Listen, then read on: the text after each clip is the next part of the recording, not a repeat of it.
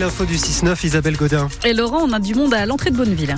Oui, sur l'avenue du Mont Blanc, 5 minutes en plus. hein, et puis du monde aussi, toujours à cette heure-ci, au bout de la 41 Nord, en direction de Genève. On va frôler les 20 degrés en pleine hein, aujourd'hui. Avec des nuages tout de même cet après-midi, donc 19 degrés attendus pour euh, la maximale. Ça devrait commencer à baisser à partir de demain.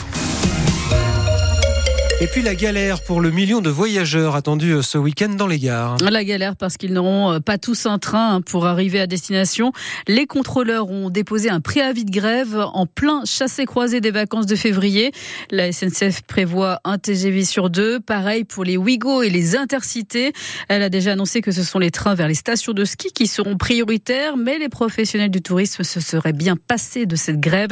Jean-Luc Bock est maire de la Plaine Tarentaise et président de l'association des maires des stations de montagne. Aujourd'hui, on veut décarboner notre destination, on veut mettre soi-disant plus de trains sur les rails et chaque fois, on a un petit pépin, on a quelque chose qui coince, ça commence à être un petit peu insupportable. Parce que les Français qui ont réservé, qui ont l'intégralité de leur séjour prise en compte, qu'est-ce qu'ils vont faire? Ils vont prendre leur voiture, ils vont sauter dans des voitures de location, ils vont trouver des systèmes de bus. Le système D, quand on travaille à la SNCF, il y a bien le mot travail qui doit être mis en valeur. Même si c'est un droit, même si c'est dans la Constitution, à un moment donné, prendre en otage des gens, c'est pas très sympathique pour les autres. Les contrôleurs réclament des hausses de salaire et une renégociation de l'accord sur leur fin de carrière. Si votre train est supprimé, vous avez la possibilité d'échanger votre billet ou alors de vous le faire rembourser entièrement. Vous retrouvez le détail de la procédure sur francebleu.fr. Décidément, ça commence à faire beaucoup d'incendies dans le même quartier. Oui, quartier du Covet à Chambéry. Cette nuit, un nouveau feu de voiture a nécessité l'évacuation de 58 habitants d'un immeuble de trois étages. Ils ont été hébergés dans le gymnase Jean Jaurès, juste à côté. Ils ont pu regagner leur logement vers 6 heures. L'incendie s'est déclaré dans le parking souterrain de l'immeuble. Les habitants avaient déjà exprimé leur ras-le-bol début janvier. L'OPAC de la Savoie avait alors annoncé l'installation de vidéosurveillance dans les mois à venir. C'est un événement particulièrement rare. Une avalanche a balayé une piste bleue du domaine de Pradly-Saumon hier. Deux skieurs ont été emportés par cette coulée de 200 mètres. Un homme de 40 ans a été enseveli pendant 30 minutes sous 3 mètres de neige. Légèrement blessé, il a été hospitalisé à Salanches. Une skieuse anglaise de 45 ans a pu s'extraire d'elle-même. Elle est très choquée. Isabelle, on se croirait au printemps. Avec des températures qui vont frôler les 20 degrés en pleine aujourd'hui, c'est sûr qu'on abandonne les manteaux et les doudounes. Même en altitude, c'est de la douceur. 9 degrés à Tignes et 11 au Jet avec le soleil en prime. Les stations de moyenne montagne font grise mine. Certaines ont dû carrément fermer ou n'ont plus que leur espace débutant d'ouvert. Alors, face à ces températures dignes du printemps, vous êtes nombreux à en profiter, comme sur la plage du Lido, au bord du lac du Bourget, où vous vous êtes rendu, Corentin Van un grand soleil, une température douce et des petits groupes assis sur l'herbe ou sur les bancs. On a presque l'impression d'être au mois de mai. La seule différence, c'est que l'eau est encore bien froide. A priori, pas de baignade au programme pour Alison et ses enfants. Sauf si je les jette au lac parce qu'ils me gonflent trop, mais euh...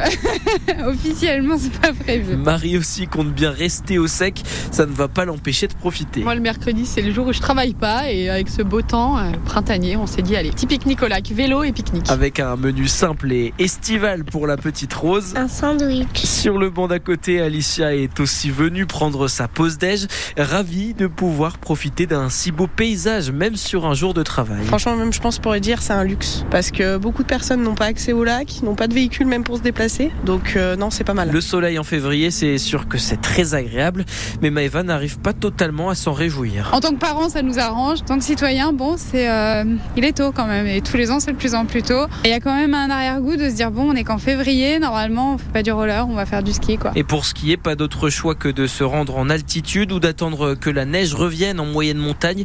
A priori, pas avant au moins une bonne semaine. Et on fait un point météo à la fin de ce journal. À suivre également en Chartreuse, les habitants vont devoir s'armer de patience. Une mauvaise nouvelle, la réouverture du tunnel des échelles prévue cette semaine est finalement repoussée d'au moins 10 jours. Ça fait maintenant plus de deux mois que la RD 1006 est fermée après deux éboulements. Et vendredi dernier, les géologues ont découvert une nouvelle zone instable. Il va donc falloir encore patienter, d'autant que la réouverture du tunnel des échelles se fera d'abord en alternat de 17h à 8h30 le matin. Un nouvel hommage à Robert Badinter, c'est à Chambéry à 17h30 devant le Palais de Justice. Un hommage populaire ouvert à tous. Des élèves du lycée Vaugelas où Robert Badinter a été scolarisé doivent notamment lire des extraits de ces textes. Le coup de gueule d'un athlète en handisport. Benjamin Davienne, notre parabiathlète et parafondeur du Grand Bornand, monte au créneau sur les réseaux sociaux pour dénoncer une réalité choquante. Lors des épreuves de parabiathlon, y compris les épreuves les plus prestigieuses, les champions reçoivent des sous-récompenses comme une cagette de pommes ou de la confiture. Pour le porte-drapeau de la délégation française aux JO d'hiver 2022 et 71 fois médaillé en biathlon ou en ski de fond, c'est carrément choquant. Benjamin Davier. Moi, j'ai 71 podiums en Coupe du Monde, j'ai 36 victoires. Les seules récompenses qu'on a eues, c'est euh, des médailles, euh, parfois en plastique. Hein, pour euh, vous dire la vérité, on fait des podiums en Coupe du Monde, on nous donne une cagette de pommes ou un pot de confiture ou, ou un foulard. en fait, c'est du délire. Autant presque rien donné, en fait. C'est peut-être moins blessant, on va dire. On a l'impression qu'on nous considère pas comme des grands sportifs de haut niveau, alors qu'il y a les Jeux en France en 2024, peut-être en 2030, et là, on, est mis de côté. Quoi. Je pense qu'ils peuvent arriver à faire un petit effort. Imaginons euh, sur la totalité des primes qui est reversée sur les athlètes valides à l'année. S'ils mettent 1% sur les athlètes para sur la saison, ça suffira largement pour euh, récompenser les athlètes. Et on pourrait demander à notre Savoyarde Marie Baucher ce qu'elle a reçu comme euh, récompense euh, hier lors de sa victoire au Japon. La championne paralympique de ski alpin a remporté le slalom, son 106e succès en Coupe du Monde. Il reste un dernier slalom aujourd'hui pour clôturer l'étape japonaise. Et puis on termine avec la Ligue des Champions.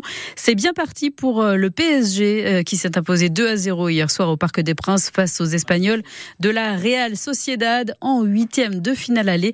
Le match retour se jouera le le 5 mars sur la pelouse basque.